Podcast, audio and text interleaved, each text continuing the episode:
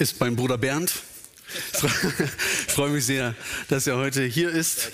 Er ist schon ein paar Tage älter als ich, aber ich, ich komme langsam in dein Alter. so langsam aber sicher. Ich freue mich sehr, dass du diesen Dienst tust. Also ich hasse jedenfalls. Das stimmt schon, genau, genau. Aber wir haben so viel profitiert, so viel gelernt, auch von seiner Haltung, von seiner Art, auch wie er mit der Krankheit und auch dem Tod seiner Frau umgegangen ist. Die ist jetzt vor anderthalb Jahren verstorben im Februar. Dreiviertel, dreiviertel Jahr, genau. Und du hast ähm, das immer auch im Angesicht Gottes so mitgetragen und uns ein Vorbild gewesen, auch in diesen ganzen Dingen. Und von daher bin ich ganz stolz, dass du heute zu uns in die Gemeinde kommst und uns das Wort Gottes verkündest. Ich wünsche dir Gottes Segen. Gut. Und wenn du fertig bist, übernehme ich wieder.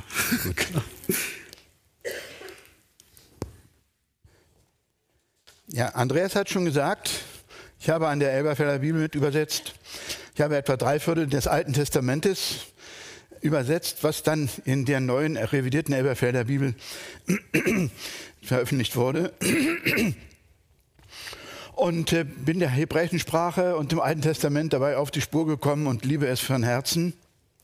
Und ich finde es manchmal schade, dass äh, in Predigten nur zu hören, ähm, was uns die Bibel zu sagen hat und was wir daraus lernen können. Wir abstrahieren dann sozusagen von dem Text und sagen, was für uns wichtig ist oder was derjenige, der predigt, für wichtig hält. Und ich möchte euch heute erstmal mit der Bibel selbst konfrontieren. Das ist für mich das wichtigste Buch überhaupt. Und da redet Gott zu mir. Durch kein anderes Buch redet Gott zu mir. Also muss ich erstmal verstehen, was will denn Gott sagen? Ich muss mich um den Text, um den Wortlaut bemühen. Und das ist manchmal gar nicht so einfach. Und deswegen Wundert euch nicht, wenn es im größten Teil meiner Predigt heute Morgen darum geht, dass wir den Bibeltext verstehen. Es sind nur zwei Verse aus dem Buch Sacharja, ein Propheten, später Prophet aus dem vierten Jahrhundert vor Christus. Sacharja 9, Vers 9 und Vers 10. Juble laut, Zion, jauchze, Tochter Jerusalem, siehe, dein König kommt zu dir. Mit Heil beschenkt und gerettet niedrig und auf einem Esel reitend. Und zwar auf einem reihenrassigen Eselhengst. Und ich vernichte die Kampfwagen aus Ephraim und die Streitrosse aus Jerusalem. Und der Kriegsbogen wird vernichtet. Und mit seinem Reden des Königs wird er den Völkern Frieden stiften. Und seine Herrschaft reicht von Meer zu Meer, vom Euphrat bis zum Ende der Erde. Eine grandiose Vision. Und aktueller könnte die Verheißung Gottes nicht sein. Da kommt ein Nachkomme des Königs David von Gott gesalbt.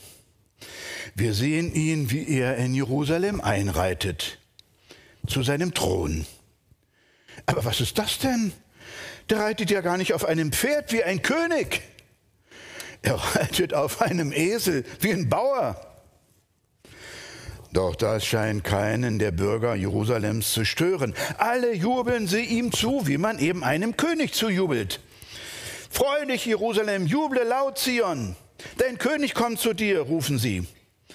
Zion, so nennen sie alle Jerusalem, wenn sie ihre Hauptstadt als Königsstadt bezeichnen. Alle wissen sie, der, der da in unsere Hauptstadt einreitet, ist ein Sohn Davids, unser von Gott gesalbter König, unser Messias, der da angekündigt wird.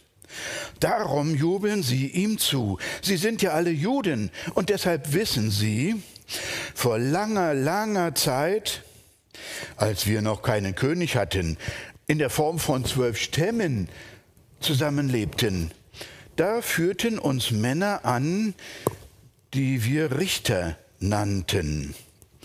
Damals war unser Leben sehr unsicher in dieser Zeit der Richter. Wir waren alle Bauern, hatten keinen Kriegsheer, keine Soldaten, die uns schützten.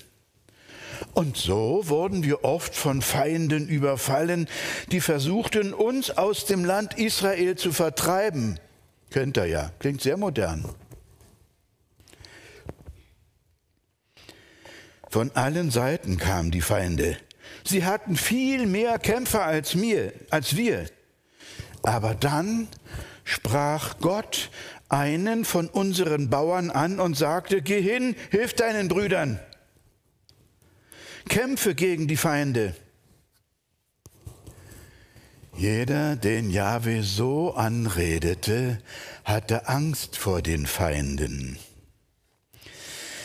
Er wusste, die sind viel zahlreicher als wir und sie haben viel bessere Waffen als wir.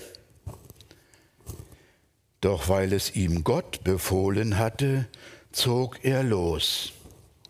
Gott nahm ihm nicht die Angst weg, er zog mit seiner Angst los.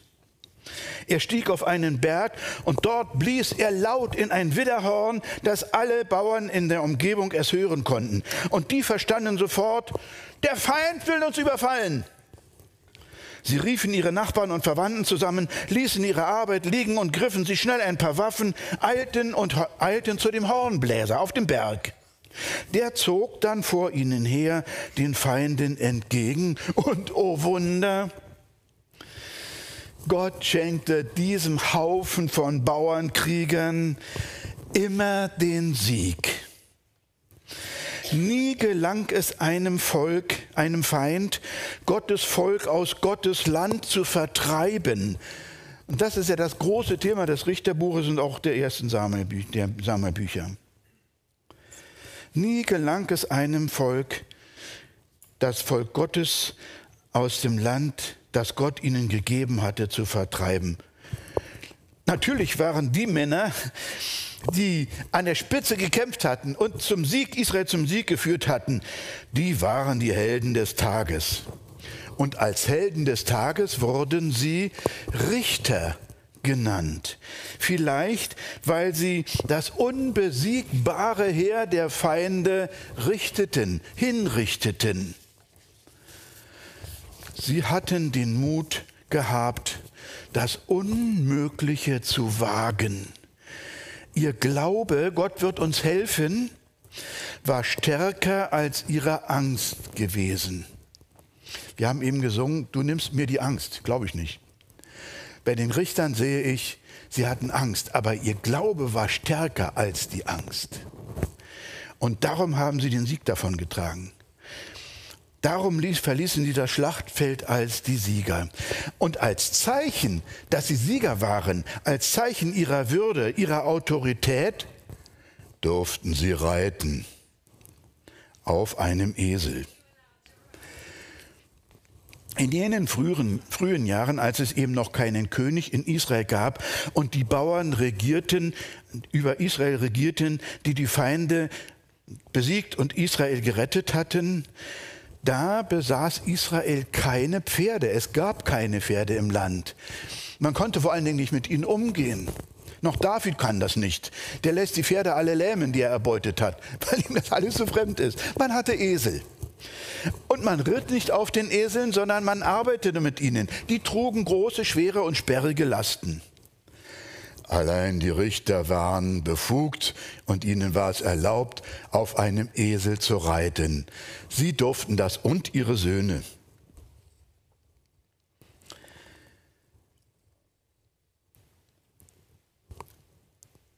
Natürlich konnten auch andere Leute, die nicht Richter waren, Esel haben. Aber ich sage immer, wer einen Esel hatte, der war so jemand wie, ein, wie jemand, der bei uns heute Mercedes 500 fährt. Esel waren stinkteuer und die konnten sich nur die ganz, ganz reichen Bauern leisten. Die normalen Bauern konnten nicht mit Esel arbeiten, mit einem Esel arbeiten. Der Bauer ging zu Fuß, die Richter durften auf dem Esel reiten. Das war ihr Vorrecht. Und was ich euch hier erzählen muss, das wusste natürlich jeder Jude, auch zur Zeit des Propheten Sacharja, der den Messias ankündigt. Und jetzt verstehen wir, was Sacharja sagen will. Der Sohn Davids, der auf, als König auf einem Esel reitet, nach Jerusalem einreitet, wird ebenso wie die alten Richter in alten Vorzeiten von Gott als Retter nach Jerusalem geschickt. So wie Gott die Richter als Retter zu ihren Brüdern, Stammesbrüdern geschickt hatte. Denn Israel ist in der Zeit, in der, die der Prophet voraussieht, ein Ministaat, winzig, klein im Vergleich zu allen Staaten in seinem Umkreis. Und alle sind sie Israels Feinde. Auch sehr modern. Ja, Israel ist auf einen Retter angewiesen. Doch was für ein Retter ist das? den Sacharja da ankündigt. Einer, der nur seine Macht sieht, seine Bestätigung, seinen Vorteil im Blick hat? Oder ist es einer, der Gottes Willen kennt und tun will? Und auch das sagt der Prophet. Der Sohn Davids, der kommende Messias, reitet nämlich nicht auf einem Maultier, sondern, also er reitet nicht auf einer Kreuzung zwischen Pferd und Esel, sondern auf einem reinrassigen Esel. Reinrassig habe ich hier übersetzt. Im Hebräischen steht auf, einer Esel, auf einem Esel, dem Sohn von Eselinnen. Und Eselinnen, die Mehrzahl ist hier sozusagen eine Angabe der Gattung. Er kommt auf jeden Fall von einer Eselin und von einem Esel, ein reinrassiges Tier. Warum ist das wichtig? Weil die Juden wissen und die Israeliten, die wussten, Jahwe hat uns verboten, Pflanzen und Tiere zu kreuzen, um damit neue Gattungen zu schaffen. Schaffen ist immer Gottes Sache, das macht der Mensch nicht. Und darum, man hat natürlich im alten Orient gerne Pferde und Esel gekreuzt und hatte dann Maultiere. Die tragen sind viel stärker, kann man besser raufreiten und so weiter. Aber für den Israeliten ist so ein Maultier ein gekreuztes Tier. Das ist nicht von Gott geschaffen worden, sondern vom Menschen und darum kultisch unrein. Und wer mit kultisch unreinen Gegenständen oder Tieren arbeitet, kann niemals etwas für Gott tun. Den kann Gott nicht gebrauchen. Der müsste, müsste eigentlich aus Israel raus. Also hier wird gesagt, wenn der Esel ein reinrassiger Esel ist und keine Kreuzung, wie man das so gerne hat in Israel und Umgebung, dann kann derjenige, der darauf reitet, ist er brauchbar, um Gottes Werk zu tun, damit Gott durch ihn wirken kann. Das ist der Sinn, des, der, dass hier von einem reinrassigen Esel gesprochen wird. Der ist von Gott sozusagen geheiligt. Der heilige Gott kann nur mit Menschen arbeiten, die auf solchen heiligen Tieren sitzen und sich nicht kultisch verunreinigt haben. Was tut er also? Dieser König will Gottes Werk in Jerusalem wirken und unterstützen und in lebendiges Leben umsetzen. Doch so sehr dieser umjubelte Einzug des Königs in seine königliche Residenz Gottes Autorität ausstrahlt, so sehr ist das Kommen des Messias am Ende der Tage zugleich Kennzeichen von Niedrigkeit und Demut. Seine Großtat besteht eben nicht darin, dass er seine Feinde vernichtet, sondern dass er Frieden schafft. Danke, dass ihr diese Lieder ausgesucht habt. Die Großtat dieses Königs aus dem Haus David besteht nicht darin, dass er seine Feinde vernichtet, sondern dass er Frieden schafft. Nicht auf einem Kampfwagen reitet er durch die Tore Jerusalems, nicht auf einem Streitross, sondern auf einem Esel. Schon die alten Richter waren, wie ich sagte, ja alle Bauern. Und in ihrer Zeit war der Esel vornehmlich das Tier des friedlichen Arbeitslebens eines Bauern oder eines Händlers, der damit eine Mehlsäcke oder Getreidesäcke transportierte. Und erst recht später in Zacharias Zeit, als man nämlich für den Krieg bewusst Pferde einsetzte, war der, das Pferd das Kriegstier und der Esel war das Friedenstier. Als ich das so aufschrieb, habe ich gedacht, ja, also wir sagen heute Friedenstaube und der Israelit hat früher gesagt, der Friedensesel. Was für uns die Friedenstaube ist, war für den der Esel. Ein Tier des friedlichen Lebens. Und das auch ist eine Information.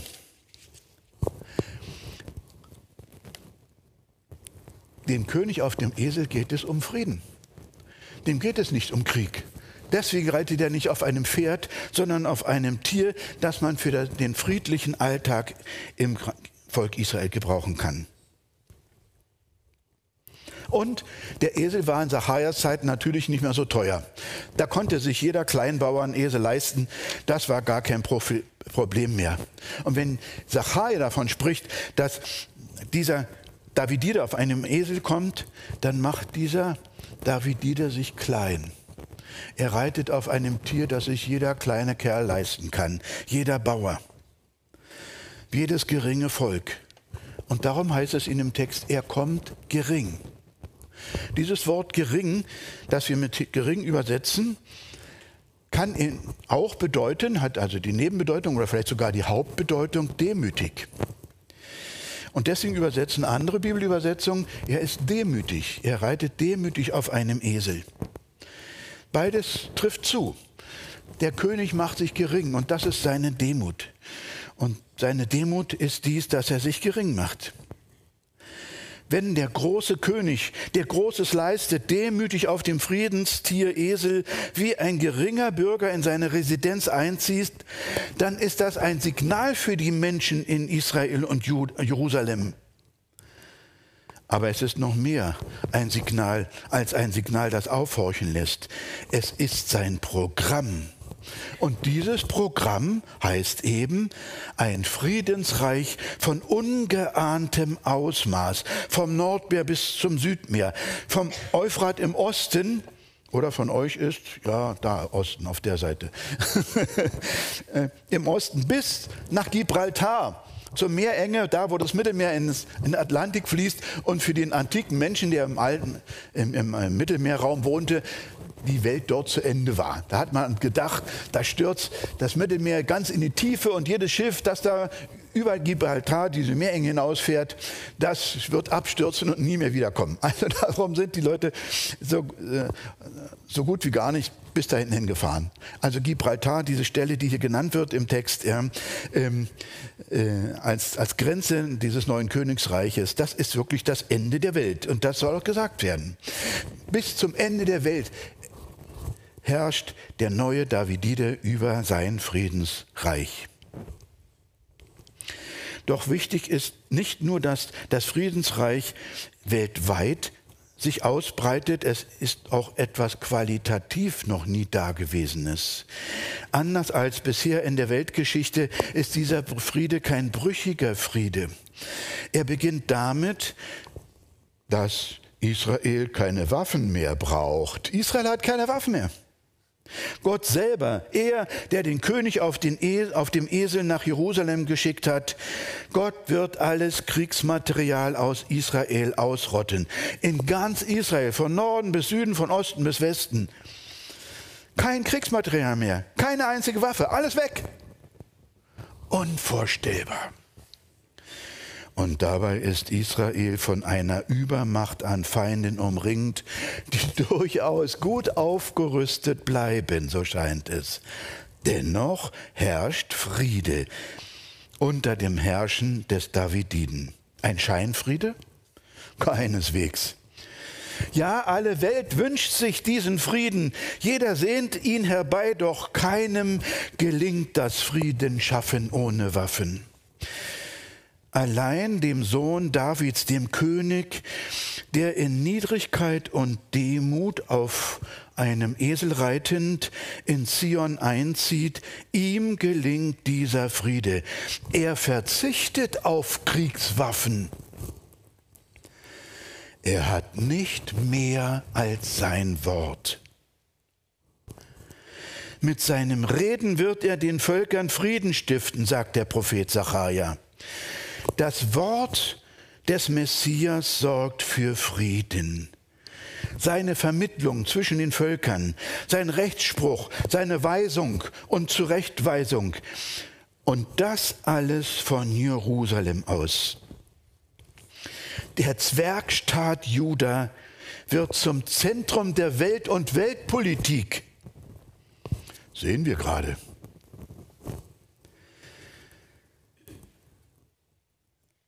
Allein das weise, versöhnende, friedenswirkende Wort des Königs auf dem Thron Davids macht den Krieg überflüssig. Das sehen wir noch nicht. Die Herrschaft des Messias, die die Völker in Frieden beieinander hält, die braucht keine Waffen. Allein dadurch ist dieser Friede gesichert, dass der Friedefürst das friedenschaffende Wort spricht. Mit aller Autorität, in aller seiner Niedrigkeit und Demut. Okay, der demütige Eselsreiter König schafft etwas, das noch nie jemand, nie jemand geschafft hat. In der gesamten Weltgeschichte nicht. Er schafft den Weltfrieden, der echt ist, haltbar, der alle Menschen vereint. Da fragen wir uns natürlich, wie denn will das der angekündigte König hinbekommen? Woher nimmt er die Macht? Woher nimmt er die Autorität, dass alle Könige auf der Erde auf ihn hören? Ich finde es sehr bemerkenswert, dass der Prophet Zachariah mitten in seiner Vision vom Kommen des Davidssohnes, er richtet den Blick auf den Davidssohn, plötzlich den Blick in den Himmel richtet und von Gott spricht und Gott sprechen lässt. Gott sagt, ich vernichte die Kampfwagen und die Pferde. Auch alle Kriegsgeräte, Kriegsbogen vernichte ich aus Ephraim und Juda. Auf einmal wird nicht mehr über den kommenden König gesprochen, sondern da spricht einer in Ich-Form. Und das ist Gott. Ich vernichte. Gott vernichtet das. Und dann sofort wieder der Blick auf den davidischen König. Er wird mit seinem Reden den Völkern Frieden stiften. Und hier haben wir die Lösung. Hinter allem, was der König der Endzeit tut, angefangen von seinem triumphalen Einzug in Jerusalem bis hin zu seinem Frieden wirkenden Rat, hinter allem steht Gott als der, durch den alles geschieht, alles, was der Mensch sich vornimmt und vollendet. Natürlich hat er recht, wenn Zachariah sagt, hat Zachariah, hat Zachariah recht, wenn er sagt, das Zuhören und Reden, das Verstehen und Ratgeben des Königs verhindert Krieg und bewirkt Frieden. Gewiss. Doch der König hätte keinen Erfolg. Er würde mit seinen Friedensbemühungen scheitern wie alle Könige vor ihm, wenn nicht Gott die Waffen bereits vernichtet hätte. Auch wenn die Waffenarsenale noch bis unter das Dach angefüllt sind. Und dann kommt Jesus. Er reitet auf dem Esel in Jerusalem ein, umjubelt von den Massen des Volkes. Sacharja 9, Vers 9 hat sich erfüllt. Das Friedensreich der Endzeit ist da, in großer Niedrigkeit, aber in voller Autorität entlarvt der Messias Jesus von Jahwe autorisiert die Pax Romana, den römischen Frieden als etwas Vorläufiges, als etwas, was nicht hält. Er bringt den wahren Frieden, den Frieden, der, den Frieden Gottes, der höher ist als jeder Friede, der mit politischer Vernunft geschlossen wurde. Jesus ist der von Zacharia angekündigte Davidide, der neue König. Er, der erwartete Messias, der Frieden weltweit schafft, er baut sein Reich, seine Königsherrschaft und macht Gottes Verheißung wahr.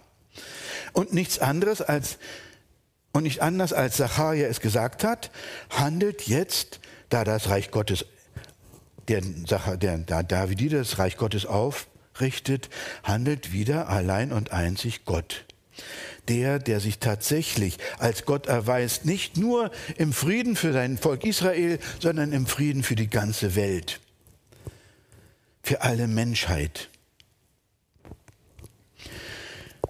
Und das will ich auch noch ganz kurz erklären. Ausdrücklich verweisen nämlich alle vier Evangelisten auf Sacharja 9, Vers 9, wenn sie die Begebenheit von dem triumphalen Einzug Jesu Christi nach Jerusalem erzählen. Zugleich machen sie uns aber alle vier stutzig. Denn sie zitieren nur den neunten Vers, den Einzug nach Jerusalem, aber nicht Vers 10. Die Ankündigung, dass Jahwe alle Waffen aus Jerusalem und Israel vernichtet wird von den Evangelisten nicht aufgenommen. Und dieses Schweigen über die Vernichtung aller Kriegswaffen, finde ich, ist ein sehr beredtes Schweigen, das eine wichtige theologische Aussage mitteilt. Und die lautet, das Programm des Messias Jesus von Nazareth sieht nicht vor, den von Sacharja geschauten und angekündigten politischen Völkerfrieden zu bringen der steht für Juden und Christen noch aus als zu ein erwartendes Hoffnungsgut. Und das ist ja der Sinn von Advent. Im Advent freuen wir uns auf das Kommen Jesu in der Krippe, der gekommen ist, am Kreuz stirbt und zum Vater zurückgekehrt ist. Und ja, im Advent, und das ist der Blick zurück auf das, was Gott getan hat, im Advent blicken wir auch nach vorne auf das, was Gott noch tun wird mit dem Wiederkommenden. Beides ist in der, in der Adventszeit enthalten. Von daher hat die christliche, ach so, ja. Ja, Geschwister, wenn Advent so von dem Kommen Jesu redet, muss ich dann jetzt noch von den Kriegen reden, die die Welt in, zurzeit in Atem halten und die Menschheit polarisieren, in zwei Lager aufspalten, gegenseitig aufstacheln. Bist du für die Ukrainer und gegen die Russen oder bist du gegen die Ukrainer und für die Russen?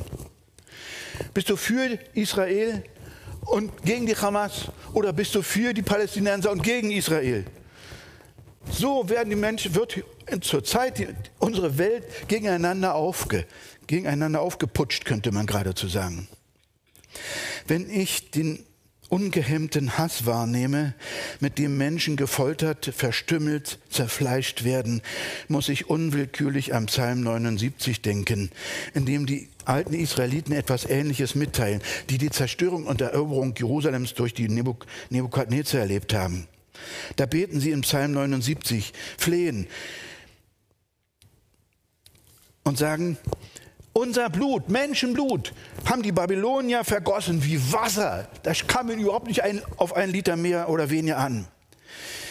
Und unsere Leichen haben sie nicht nur unbestattet gelassen, haben ihnen nicht nur die letzte Ehre verweigert, sondern sie haben unsere Leichen geradezu Schakalen und Geiern zum Fraß vorgeworfen. Israel hat das vor 2626 Jahren so erlebt. Und heute steht es wieder schlecht um Israel. Wieder wird ihm von den Nachbarländern das Lebensrecht im Land ihrer Väter aberkannt, streitig gemacht, wie schon zur alten Richterzeit. Es ist ausgerechnet ein Adventslied, in dem die Gemeinde Jesu Christi singt, betet, bitte, bittet, wo bleibst du, Trost der ganzen Welt? Drauf sie all ihre Hoffnung stellt. Komm, ach komm vom höchsten Saal. Komm, tröst uns hier im Jammertal. Ja, wir alle haben Trost nötig. Die Menschen in der Ukraine, die aus ihren Häusern gebombt wurden. Die ukrainischen und russischen Frauen oder Kinder, denen die, der Krieg die Ehemänner, die Kinder, die Eltern raubte. Die Israelis, die um ihre gefallenen Soldaten und Soldatinnen trauern. Oder die bei dem plötzlichen Überfall der Hamas Verwandte und Freunde verloren haben. Beziehungsweise um ihr Leben bangen. Um das Leben derer, die in Gaza als Geiseln gehalten werden und für militärische Erfolge missbraucht werden. Und nicht zuletzt brauchen die Bewohner von Gaza Trost, die zwischen der Hamas und Israel aufgerieben werden geradezu, weil die Hamas sie erbarmungslos ihrer Anti-Israel-Propaganda opfert.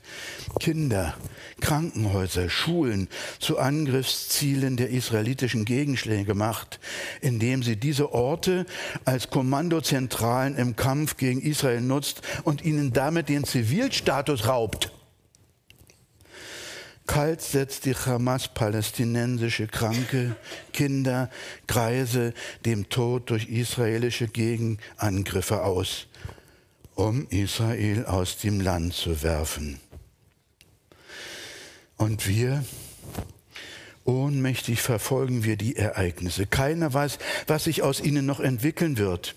Und hier enthält für mich Zacharias Botenwort eine brisante Aktualität. Dieses Wort vom Kommen des Friedenskönigs aus der David-Familie, der als Machtwerkzeug nicht Waffen einsetzt, sondern seine Demut, seine Niedrigkeit und so die Völker miteinander versöhnt, Krieg überflüssig macht diese Botschaft ist auch deshalb so aktuell, weil wir wissen, der Friedenskönig war ja schon einmal da und er hat gesagt, ich werde wiederkommen. Und so geben für mich die Gewitterwolken am Horizont der Weltpolitik heute unsere Hoffnung, meine Hoffnung, neue Nahrung, dieses Kommen in meiner Generation zu erleben. Wäre doch was, oder? Vielleicht haben gerade wir reiche Deutschen es nötig, unseren Blick über den Tellerrand von Wohlstand und Unzufriedenheit hinauszuwerfen auf den Frieden, der unsere bürgerlichen Friedensvorstellungen von einem geruhsamen Leben in un von einem geruhsamen Leben in ungeahnter Weise übertrifft und dabei gleichzeitig unsere Friedenssehnsucht stillt, wirklich stillt. Und hier denke ich, können wir von jüdischen Zeitgenossen lernen, den Zeitgenossen Jesu lernen. Die haben mit einem inbrünstigen, mit einer inbrünstigen Sehnsucht, Sehnsucht auf den Messias gewartet. Genauso die, die junge Gemeinde, die Jesusgemeinde der ersten Generation hat so intensiv auf das Kommen Jesu gewartet, dass das ihren Alltag, ihre Gegenwart verändert hat.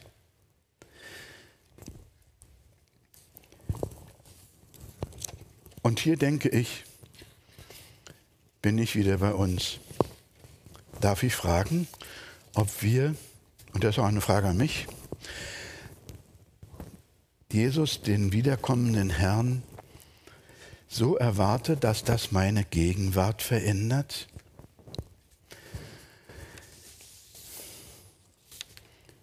Manchmal nehmen mir die Schreckensnachrichten, nehmen die mich richtig gefangen. Wie gebannt schaue ich einen in den Abgrund politischer Machtgier, auf steinharte Herzen, die Menschen nur verachten und kaltblütig ins Verderben trauen. Schaue ich in Augen, die tot sind. Rachsucht und Hass um mich herum lähmt mich und gibt mir Angst. Wie ein Häschen, das auf die Augen der Schlange blickt, bin ich gelähmt. Und hier wird es für mich aktuell, dass der Blick auf die Zukunft meine Gegenwart verändert. Das merke ich daran, dass es mir gelingt, meine Augen nicht länger immer nur auf das Böse in der Welt zu fixieren, sondern auf ihn, den Messias, der kommt, auf seine Liebe, mit der er Freunde und Feinde liebt, auf seinen Frieden, den ich mir nur schenken lassen kann, weil der alle Vernunftgedanken sprengt. Ich wünsche mir jedenfalls, dass Gott mir die Augen öffnet für seine Überraschungen. Das heißt, dass ich mich von ihm mit einem Friedensreich überraschen lasse, das meine Fantasie sprengt. Ich habe mir vorgestellt, ich stehe plötzlich drin in diesem Friedensreich. Ich schaue mich um und weiß gar nicht, wo ich bin weil ich mir unter Friedensreich etwas völlig anderes vorgestellt hatte, etwas absolutes Banales im Vergleich zu dem, was mir hier in Gottes Friedensreich begegnet. Das können wir gar nicht beschreiben. Ich komme aus dem Staunen nicht mehr raus und denke, meine Güte, dass Gott so etwas Geniales, so etwas Beglückendes, Berauschendes ausgedacht hat. So ein Friedensreich für mich, für meine Freunde, für meine Feinde. Das hätte ich mir in meinen kühnsten Träumen nicht vorstellen können. Wir wollen jetzt das Abendmahl feiern. Den Abschluss jener letzten Passafeier Jesu mit seinen Jüngern, in der er seine Jünger auf das kurz bevorstehende Leiden am Kreuz vorbereitet. Dabei richtet er ja deren Blick auch über dieses Leiden hinaus auf eine ferne Zukunft. Ich werde, sagt er, dieses Gewächs des Weinstocks mit euch nicht mehr trinken, bis zu jenem Tag, da ich es neu mit euch trinken werde. Advent. Jesus weist beim Abendmahl auf sein Kommen hin. Neu mit euch trinken werde im Reich in der Königsherrschaft meines Vaters. Heute wollen wir das tun. Wenn wir das Brot auf, zwischen unseren Zähnen spüren, wenn wir vom Gewächs des Weinstocks trinken und es auf unserer Zunge spüren, wollen wir jene Zeit bewusst ins Auge fassen, die wir Advent nennen, Ankunft, jenes neue Kommen des gekreuzigten und auferstandenen Königs der Juden, das uns in einer Welt des Friedens, in eine Welt des Friedens führt. In eine Welt, die wir mit unserer größten Fantasie und reichsten Fantasie nicht erfassen können, weil der Friede Gottes, der größer ist als unsere Vernunft, uns mit seinem Glück beschenkt, dass wir uns hier noch nicht ausmalen können. Wir können uns nur darauf freuen. Und ich wünsche es euch, dass Gott euch beim Essen des Brotes und beim Trinken die Augen dafür öffnet, was er für uns bereit hat, wenn er wiederkommt. Amen.